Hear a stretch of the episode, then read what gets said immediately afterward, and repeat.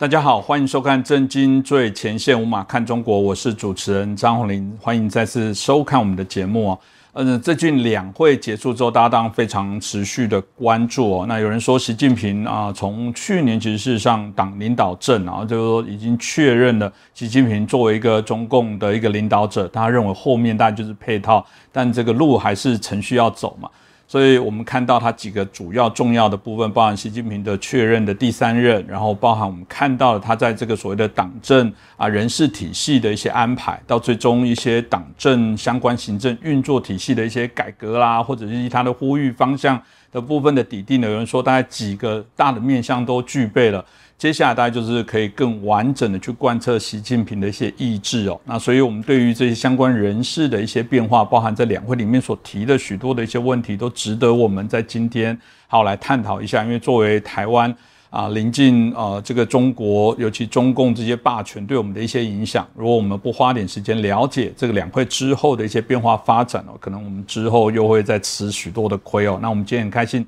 邀请到旅美学者，也是中国政治经济学家陈小龙博士，陈老师你好，你好，主持人好。观众朋友们，大家好。是老师，我想大家也很关注这个两会之后到底对台湾有什么影响。那特别啊，在之前其实我们大概有约略提到了，但因为会议结束之后有更完整的一些资讯跟资料。那比较特别是我们看到李克强在最后报告里面哦啊，大家提到了在今年设定的成长率大概在五趴左右。这个一方面有低于国外哦，有些人预期哦啊，那显得更为保守。那如果以今年的状况来看，今年的整个成长率也只有大概三趴的涨幅，也是在中国改革开放以来有这个非常小的一个数字哦。所以有人就在啊谈到说啊，究竟啊从这一个指标，从这些所有的样态里面，到底中国目前所面临的一个挑战到底是什么？所以大家就会说，这次的一个预算案到底有没有哪些，或报告案有没有哪些是值得老师可以特别跟大家说明，可以来关注的一些面向？呃。读中国总理的这个政府工作报告，我们首先要知道说，这个报告是个官样文章，它是反复修改，最后是要大佬批准的。这大佬指的比总理地位还要高的大佬。所以呢，这个政府总理的政府工作报告，它不是总理自己的声音，而是总理背后大佬意志的体现。那要从这个角度去看的话呢？我们就不必太把这个报告，还有做报告的这个总理他自己的想法挂钩挂得太紧。那这方面我自己是有一个体会的，讲要是讲出来呢，可能大家听了会笑，那但是真相。因为在中国工作的时候，我曾经参加过一次总理政府工作报告的起草，那时候是一九八七年秋天，是在为这个一九八八年的人代会上总理工作报告的起草工作。那时候就秋天就提前六个月就开始了，也就是说，起草这样一份报告，至少要提前半年进入这个准备状态。那么当时负责起草人是住在北京西郊军方一个戒备森严的地区，叫做玉泉山，那靠近中共那个军方的总部，那个军方的指挥中心，那里有一个招待所。那么有一天是突然通知我去参加讨论，我就去了以后才知道，说到场只有我一个人。那一起讨论是两个人，一个叫李建革，一个叫袁木。李建革是当时官方智库国务院发展中心的研究员，那袁木呢是当时的国务院研究室主任。那政府工作报告的重点是经济问题，那经重点中的重点呢就是如何评价当前的经济形势。所以我们当时我去的那一次呢，我们讨论基本就围绕这个经济形势的评价部分。那目的就是为后面起草报告的初稿确定一些基调。那么当时啊，李建革已经参加过几次这样的政府工作报告的起草了。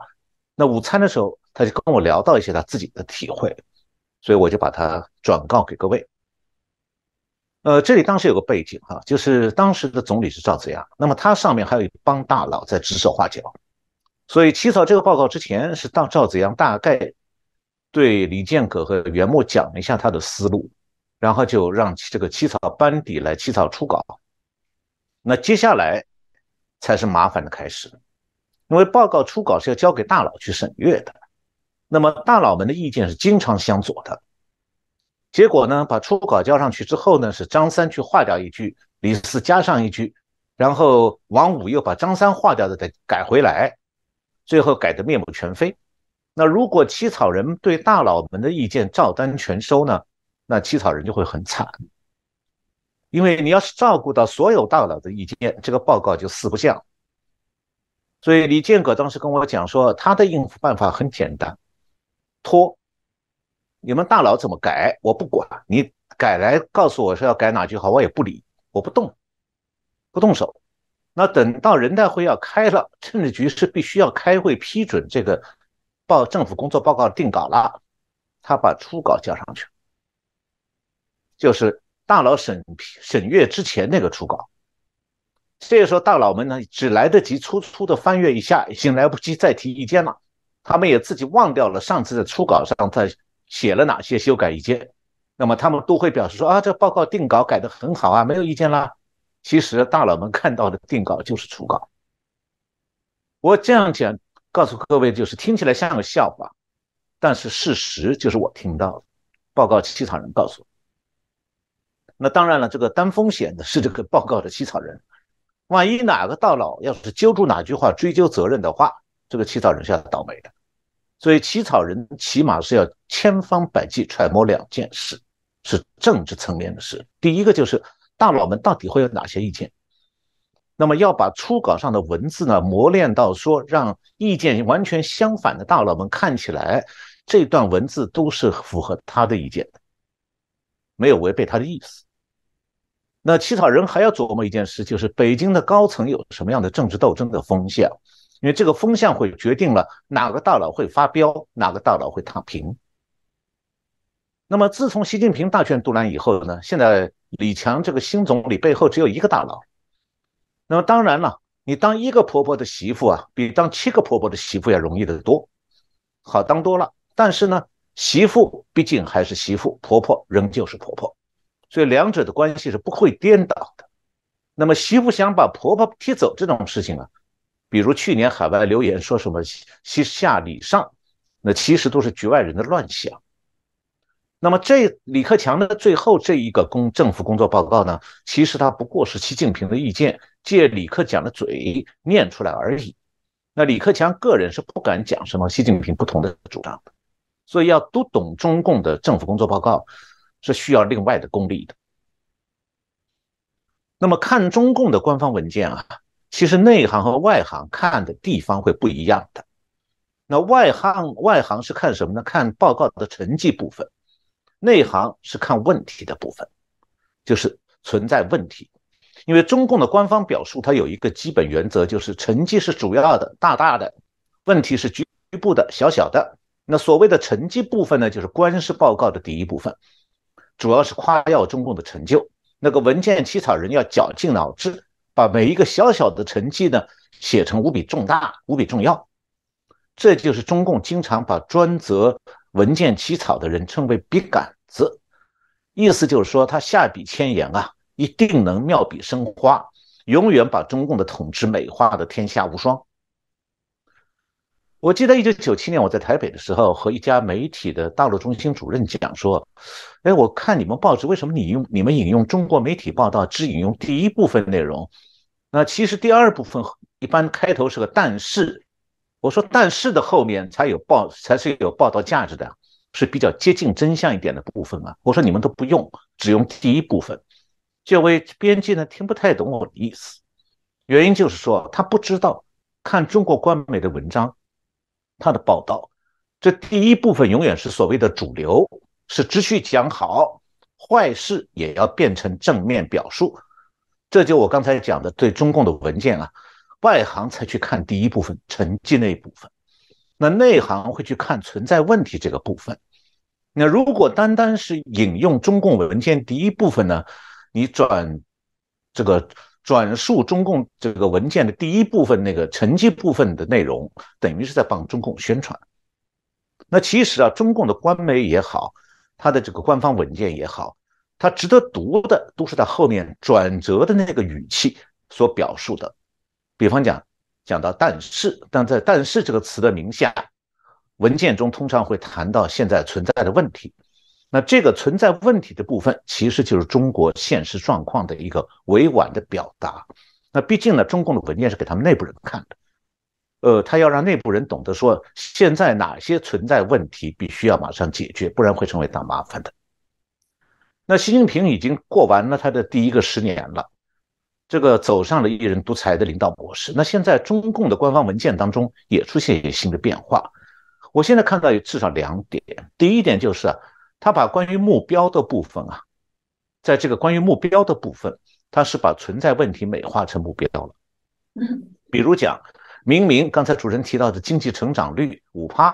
它明明是低于往年的，这是个明显的问题呀，说明今不如昔了。但是呢，在政府工作报告里，这个本来是负面含义的存在问题，被正面表达成了未来目标。好像今不如昔不注意，今后这个未来目标有可期。大家记住我讲的“未来可期”四个字啊，我后面还要再讲到的，因为克李那个新总理李强正好用了这四个字。那第二个变化是，就是现在中共这个存在问题这个部分本来是必要的，现在在这个政府工作报告里消失了，变成了李克强。讲的叫做今后任务或者建议，这还是属于负面意义的内容，正面表达。那么，所以我看李克强这个政府工作报告，那个五趴部分我是不看的，我跳过它，跳过这第一部分。第一部分标题是什么？过去一年和五年的工作回顾，这个部分就是对成绩的自我表扬，避开的所有的错误、失误、失败还有缺陷，所以听上去好像是鼓人心的。那我比较会注意呢，是这个政府工作报告原来应该写的第二部分就是存在问题。那现在这部分的小标题变成是说对今年今年政府工作的建议。那这个部分的内容呢，其实应该要用反其意而读之这个方法，这样的话就能看出中国经济目前存在哪些重大问题。那在这个部分里头。首先讲了一条，说中国现在是面对风险挑战并存、不确定、难预料因素增多的局面，要稳中求进。那这句话要是翻译成台湾媒体 所用的话语，就是说，今年中国的经济有大量风险和挑战、不确定的因素、难以预料的因素等等，因此要防止经济下滑难度很大。这个。就是中共对自己经济形势的真实评估。那么这个部分还讲了一点，这个原话是说叫做要有效防范化解重大经济金融风险。那这一句话里面有三层意思。第一层就是说中国存在重大经济金融风险，这是说啊。这个金融风险不单单是金融业、银行业自身的问题，而是经济下滑给金融业造成重大风险。那其中延伸下来分析呢，应该讲说是房地产产业萎缩本身是造成金融业有危机。那么房地产经济支柱撑不下去之后，地方财政把自己的庞大债务转移给银行，也造成金融危机。这个后面一点地方财政问题，我们上一次呃前几次节目讲过。那么这刚才讲的有效防范化解重大金融风险这句话，还有第二层意思。有效防范这四个字，不仔细去琢磨，你会跳过它的真实含义。这有效防范四个字指出了一个问题，什么意思呢？就中国的金融危机早就存在了，那防范金融危机的政策口号也早就讲过了。但是呢，他一直没有办法缓解金融危机。换句话来讲，就是说，过去两年两年来，中共试图缓解金融危机的所有做法都是无效的，所以他才会提出来说要有效防范金融危机的说法。也就是说，过去的做法都是无效，那今后会不会有效呢？谁也不知道。那还有第三层，就是有效防范化解重大金融危机这句话里头。化解这两个字表示什么？中共其实是知道说它的金融危机是摆脱不了了。那么，假如经济金融危机真的是可以有效的排除的，那么应该讲的话，今年的这个政李克强给本届政府的建议就应该是制止金融危机冒头，或者是排除金融危机的温床。那现在他用的字是化解这两个字，那其中意思就是说。中共现在只能是设法缓解一点潜在的金融危机，但是已经没有完完全没有办法消除或者排除金融危机了。那么这个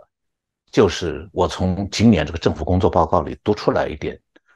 我的体会。是，谢谢老师，很清楚哦，这教大家怎么去解读、看清楚中共未来对外的这些文宣哦。那这次的啊，这个十三届的人大。啊，包含这个政协的这些委员的一些改选哦，很多人可能是比较着重在这几个台面上的重要的政治人物跟中共的这些啊主要的一些高官哦，就我觉得可以从另外一个角度来谈哦，就是这五千多个代表里面，其实包括各个区域、各行各业、各个不同层次的一些代表，当然很重要的部分包含民间的企业。嗯，是不是请老师也可以帮我们分析一下？因为每一次的换届，大概可能从名单里面也可以看出整个中国内部的这些权力哦，不只是这个官方，连民间的部分可能都有些洗牌哦。是不是老师可以从中跟我们分享，从这一次的这些啊人大啊相关的这些代表名单里面有看出什么样值得我们可以来观察的端倪吗？我先讲一下结论哈，民营企业家如果能当上人大代表。是给他的一个赏赐，不是权利，他什么权利也没有。而且呢，拿掉他的这个赏赐也是轻而易举的。我后面会讲，就是中国有一现在是刚刚开完他的所谓两会，就是全国人民代表大会和全国人民政治协商会议，他们简称两会。那么这是中共的最高层级、最大规模的官式议会。那如果是硬要套用西方国家民主国家的议会组成的话呢，中国这个全国人大有点类似于西方的下议院，那全国政协呢有有点类似于西方的上议院，但是啊，我只是讲说有点类似哈。这两会当然不是真的国会，而是假的所谓的国会。那按照中共的宪法呢，全国人大是国家最高权力机关，那白纸黑字写的，但是这是假的。所以大家不要太把中共宪法当真，连这个最高国家权力机关也是假的。因为啊，在全国人大，它的最高决策机构叫做委员长会议。那么其中呢，这个分全体正副委员长都参加的委员长会议，另外还有一个只有中共党员才可以参加的党内委员长会议。党内这两个字哈。这个党内党外的概念，我想台湾民主化之前，台湾人都熟悉的。中共的党内党外概念呢，和台湾在国民党威权时代的党内党外概念是差不多的。党内才是掌权者自己人，是真正说话算数的人。也就是说，这个人大常委会的副委员长当中，你如果是非党中共党员，是党外人士，那你讲话是不算数的，你也没资格讲话。请你来坐在那里，就是很大的面子了。那这个概念说明啊，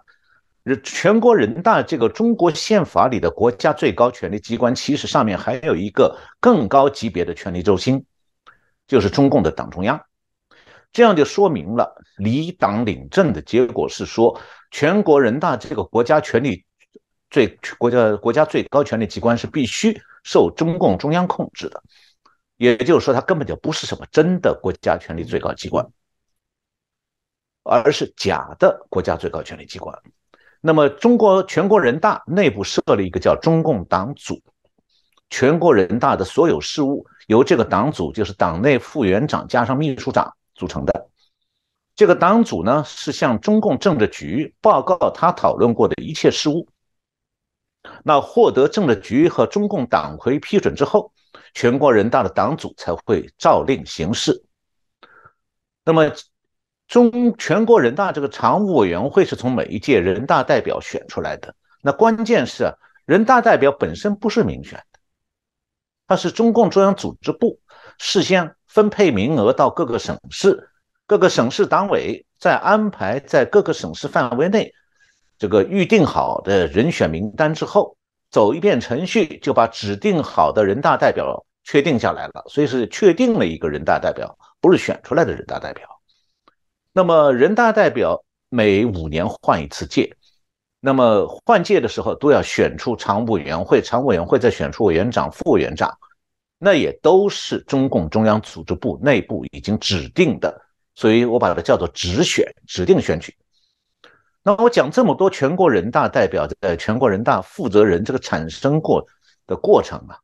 其实目的是两个，一个是我想说明啊，全国人大在中国确实就是中共为在国际关张上好看一点，为了掩盖中共一党独裁的真实面目，他设立一个橡皮图章机构，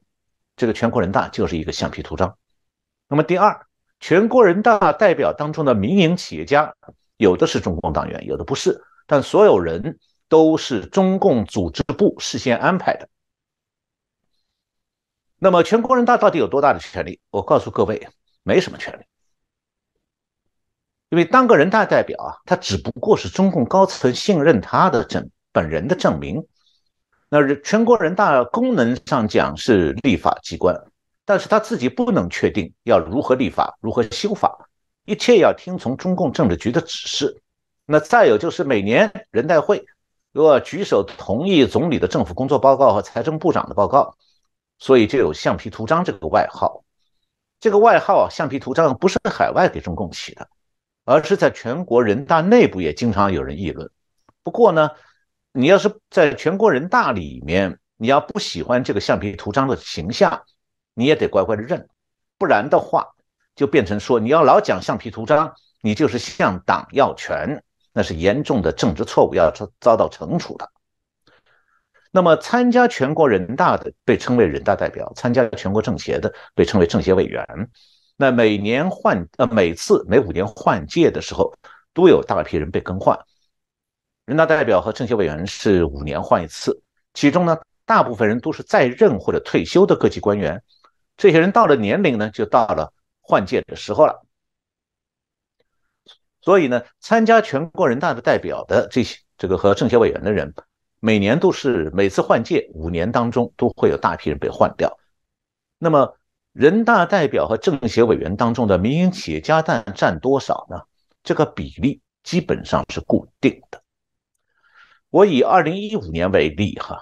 二零一五年全国人大代表是两千九百六十五人，其中民营企业家一百零七人，占比是三点六帕。那政协委员在二零一五年是两千二百三十七人，其中民营企业家九十七人，占比是四点三帕。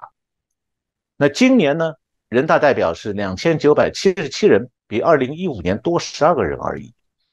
那估计民营企业家的人数呢，也是在一百人上下。那今年的政协委员是两千一百七十二人，比二零一五年少六十五人。那其中呢，今年的民营企业家可能也就是九十人左右。所以，如果说啊，中共的这个全国人大是一个政治花瓶，那么民营企业家在人大代表里啊，就只不过是这个花瓶政治花瓶里头各种插花当中的一只小小的纸花。那组成这个小小纸花的呢，一部分是中小民营企业家，本来就没有什么社会影响，所以他们就相当于这个纸花上面的叶片。那只有其中规模比较大的那些民营企业的企业家，才算得上是这个小小纸花的花瓣。那么，在中国，民营企业家既然是作为中共政治花瓶里各种插花当中的一只小小的纸花，那其中的大型民企老板呢，能不能得到中共赏给他一个人大代表，是全看他们对中共的用处。就是中共用得到他们的时候，他们可以成为统战对象。先被赏一个政协委员，然后呢，如果中共对民营企业的政策没变化，他们又表现良好，就可以升官了。这个升官是打引号的，就是中共会从有政协委员身份的民营企业家里提拔几个人作为样板，赏他一个人大代表这么一个政治荣誉。少数人甚至可能连任几届人大代表。不过我刚才讲了，民营企业家当了人大代表，并不见得中共。就不会打他，打击他了。那中共是不是打击民营企业家呢？大致上是三个原因。第一个就是最高领导人是不是萧规曹随，不去改变前任的基本方向。那第二条，第二个原因就是中共的经济政策是不是变化。第三个是民营企业家所从事的行业是不是会撞到中共的枪口上。那现在我们都知道，过去几年里头，中国发生的变化。这三点，刚才我讲的这三点都有重大的改变。首先就是习近平不安排领导人接班人了，他要自己占住最高位置，而且大权独揽。那也就是取消了邓小平时代的集体领导模式。这个以前我在节目里讲过的。那其次，第二点变化就是，既然今后是习近平一个人说了算，那中共的经济政策发生变化就是可以预期的了，因为他的个人价值观是毛泽东式的，所以他在政治局内部会议上，他讲过这样一些话。他说：“资本家永远是共产党的敌人，民营企业什么时候变成影响那么大了，都大的不听我们话了？像这样的话，当然不会登在人民日报或者中共的中央电视台播出来了，但是他在微信上传出来，所以今后啊，中国大型民营的企业家现在都已经懂了，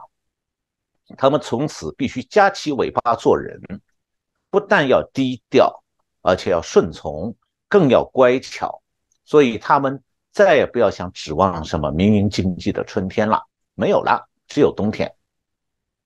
那么再一个就是第三点，就是习近平之下，他现在觉得说经济要靠民众的消费来支撑，但这个部分呢，被若干的互联网大企业给掌控了，结果让这些民营企业从民众口袋里赚钱赚大了，那习近平觉得很不爽，所以过去两年啊。中共的大型的这个中国的大型的互联网企业，包括做网上消费、网购的，还有个人这个借钱的、贷款的，还有校外补习的，包括做这个打车的、打车的这个网上订车，还有就是这个网上订餐等等这一类的互联网企业，现在都毫无预兆的在两年前被习近平开枪打趴下了。我看到这个 BBC 分析的今年两会的这个人人大代表政协委员名单，然后发现啊，上一届的名单当中有四十七个人的个人财富是超过十亿美元的，有这样的四四十七个民营企业家，今年呢已经都出局了。其中比较令人注目的就是有多位中国最著名的互联网巨头的集体离场，比方讲腾讯公司就是微信的那家公司。腾讯公司的老板马化腾。走了，网易公司的丁磊。走了，百度是中国最大的替代 Google 的搜索引擎，百度公司的老板 CEO 李彦宏。走了，京东公司的刘强东也走了。所以啊，在中共之下，你身为企业家，你要是忘了中共的名称是共产党，那只能是你讲你自己太笨。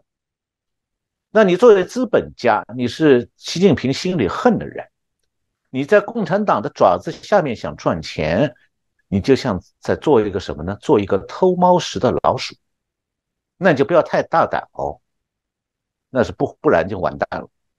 是，这个大概也是我们看到整个中共啊，在人事布局有关在经济背景人选的部分，外界有一些担忧。因为过去谈到说，尤其是李强啊，有人说哦，李强来接手没有问题，因为过去他在上海啊担任市委书记的时候，上海毕竟还是一个商业的啊大城哦啊，某种程度来说，他过去对于这些商人的接触也有。不过就对赵老师刚刚提到的中。供在这个对于企业家，只要他想要随时都会收割韭菜的一些状况之下，到底李强会怎么扮演？到底是大家认为这个只是一个啊样板图章，他是没有办法来担负起这些角色，不过是一个摆设花瓶，或者真的也有外媒也有一些学者说哦不会，还是对他会抱有一些期待哦。老师您怎么看呢？呃，最近是美国有一个人呢，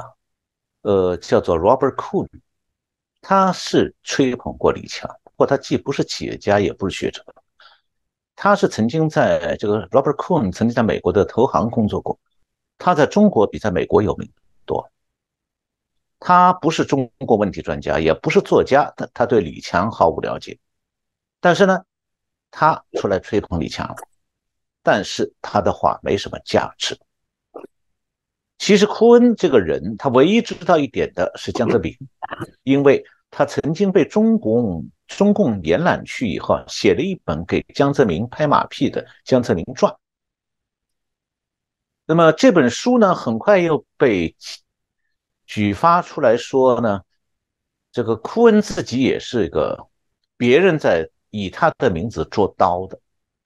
中国有个作家叫叶永烈。江泽民传的前期撰稿人其实是叶永烈，当时是中共高层把叶永烈叫到北京，说我们有个中央指定的项目叫“零零幺工程”，意思排名第一的工程，干什么？写《江泽民传》。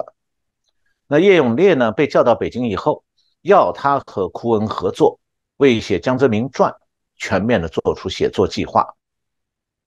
那么叶永烈是写了三千字的提纲，还有一个长达十五页的年谱，在大量的参考书目，还有个人，他列了一个采访名单，要采访一百多个人。把这些准备好了，中共把叶永烈一脚踢走了，因为啊。中共当时需要的是一个美国人来署名，尽管这科恩不懂中文，也不了解中共历史，但是这本书就在《江泽民传》就在中共操盘下，以库恩的名义出版了。从此，库恩就专门替共产党讲好话。所以，这个人对李强什么评价，其实我们不必太在意，他的话一钱不值。那么，李强到底是处于一种个人是一个什么样的状态？今年他是人代会之后啊，以新任总理身份在第一次记者招待会上就露丑了，因为他是没有面对外国记者的经验的，他就是一个以前的上海市的书记，他不懂得说在国际这个交流的场合、国际的记者媒体这个媒体招待会上边的，如果是外媒记者问话，他的回答必须要给翻译留下足够的口译时间。结果呢？李强就经常会打断翻译讲的一半的话，就接着往下讲，就变成说翻译还没翻完呢，总理就抢话头了。因为啊，李强他不懂，完全不懂英文，他字母认得不认得我不知道，他没有上过大学，所以他也不懂经济，不懂金融，不懂国际贸易，不懂外汇管理，而且他也没有在副总理位置上见习的这样的经历。尽管现在习近平啊需要的是一个听话的管家，那么但是呢，习近平其实对李强能力是不放心的，所以今年啊，他就把最需要当前最需要管理有潜在金融危机的金融监管业务从李强手里没收，改成由习近平自己来管。那其实呢，习近平同样也不懂的。那为了这样做呢，今年开始，习近平在中共高层设立一个新的。叫做中央金融委员会，负责制定金融领域的重大政策，把国务院过去负责金融稳定的职能划到了中共中央的金融委员会。与此同时，习近平把已经超龄的央行行长易纲留下来了，希望他靠习近平希望靠着这个易纲这个熟悉业务的人替习近平把关。其实易纲呢也不是搞金融出身的。他只是在银行中央银行系统打滚很多年了。这位呢，我以前认识他。一九九零年的时候，很偶然一个机会，在一个中国留学生家里，我碰到他。当时他和那别人在商量的是说，六四以后大家都离开中国，留在美国的留学生都不愿意回去了。他说他要这个时候回去，说这个时候回去才吃香。这个政治投机性很强的一个人，官迷心窍的人。他呢是教宏观经济学的，就是台湾叫总体经济学。他也没有金融方面的经验，但是呢，他就那样回去以后，一开始坐冷板凳，慢慢慢慢这板凳越坐越热，然后现在终于做到做了几年行中央银行的行长了。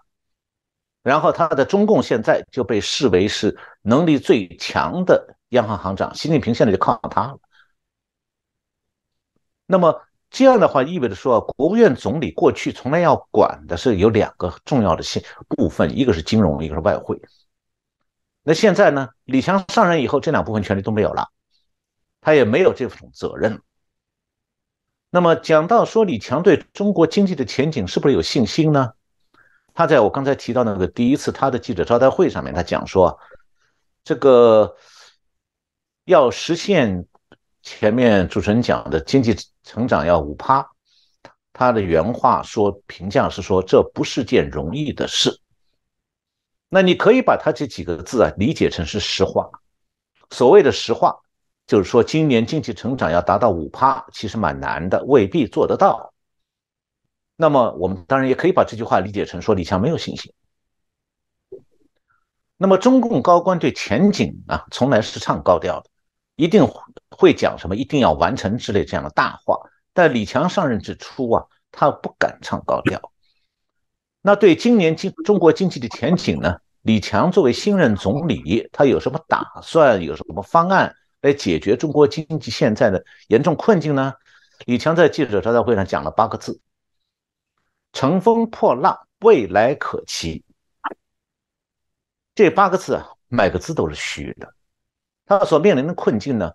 很显然用空话解决不了任何问题。但是啊，这位新总理啊，好像除了空话。别的办法，他既不懂也拿不出来了。是哦，谢谢老师也针对啊这个议题有帮我们清楚的做了一个分析说明哦。那对于台湾的议题的部分，大家当然也非常的关注，特别是我们台湾的一些朋友。那在这一次啊，当然定调又当然是老调重弹了，就一个中国的原则啊，九二共识的基础啦，来推动。当然大家就会看到说，呃，他对外所展现对台商热情的挥手，有人说像八九年那时候整个。啊，中国改革开放的过程当中，又好像充满了一些热络的感觉，所以某种程度来说，看起来李强一开始的出手，所以在台湾内部有一些政治人物解读说，哦，这是一个非常友善、递出橄榄枝哦。但我比较好奇的是，到底台商面对这么热情的招呼，到底应该要很开心，还是要从中有点忌讳？这到底背后狐狸卖什么药？是不是继续请教一下老师呢？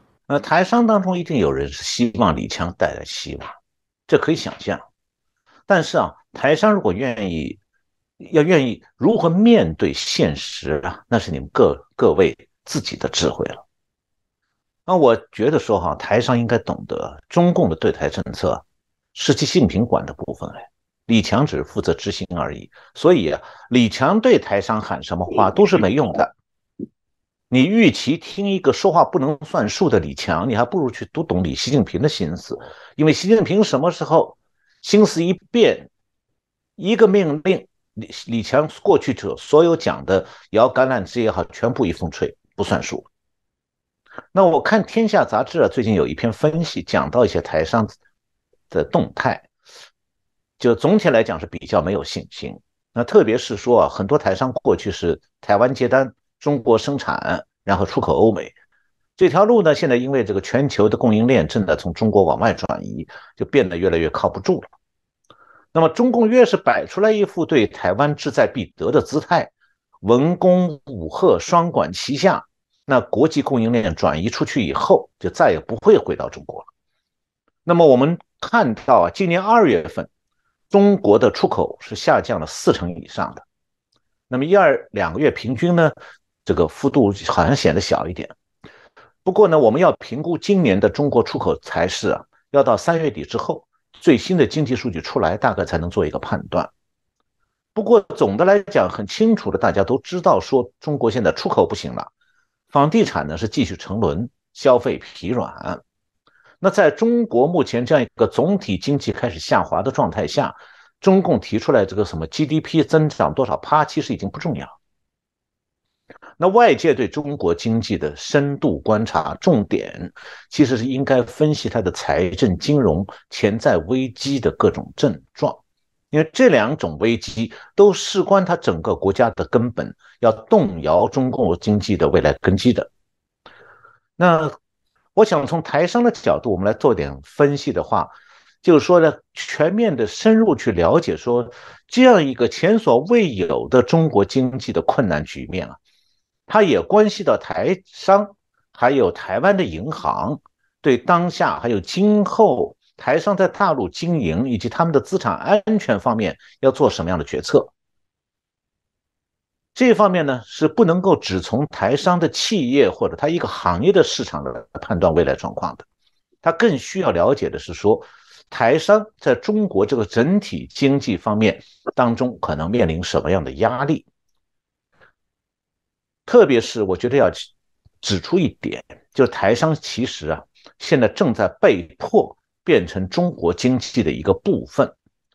比如，比如讲，现在有一部分台商已经开始在中国上市，那等于就是把自己和中国经济绑在一起，绑得很牢了。那么实际上，今后台商呢，他没有办法，可能没办法再指望自己主要靠欧美市场，而是要在中国长期生存下去。那这样的话有哪些方面需要考量的？我想到大概是这么几点。第一点就是，台商要指望中国经济重回繁荣啊，已经断无可能。所以呀，此时如果有台商要扩大投资，要收购中国的破产企业，有这方面的计划，就要特别当心。因为台湾的同时呢，台湾的银行对台商在大陆的资产价值也是需要做重新评估的，以免说台湾的银行因为台商在大陆破产而受到大陆经济长期凋敝的冲击。那如果台商是在中国的银行融资，那是要以台商的资产做抵押的。那中国长期经济环境不佳的话，台商在中国借钱之后。最后，假如是因为中国的市场需求不足而经营亏损、贷款还不上的话，那台商多年积累在中国那些资本就都赔进去的。那么第二，就是中国的地方财政现在陷入不可挽救的长期困境。那进陷入这困境之后呢，它加税还有增加强制性的收费，就成为必不可少的手段。这个呢，在台湾和在中国不一样，在中国地方政府说要加税或者要收费，实际上就是要敲诈台商，这是必不可免的，也是逃不掉的。所以台商也需要评估你企业所在地区的当地政府的财政状况，要未雨绸缪，不要被敲诈到活不下去。因为地方政府活不下去的时候。你台商企业要还在他的治下想活得很好，那真的是白日做梦了。那么再次就是台企如果今后想要结束经营，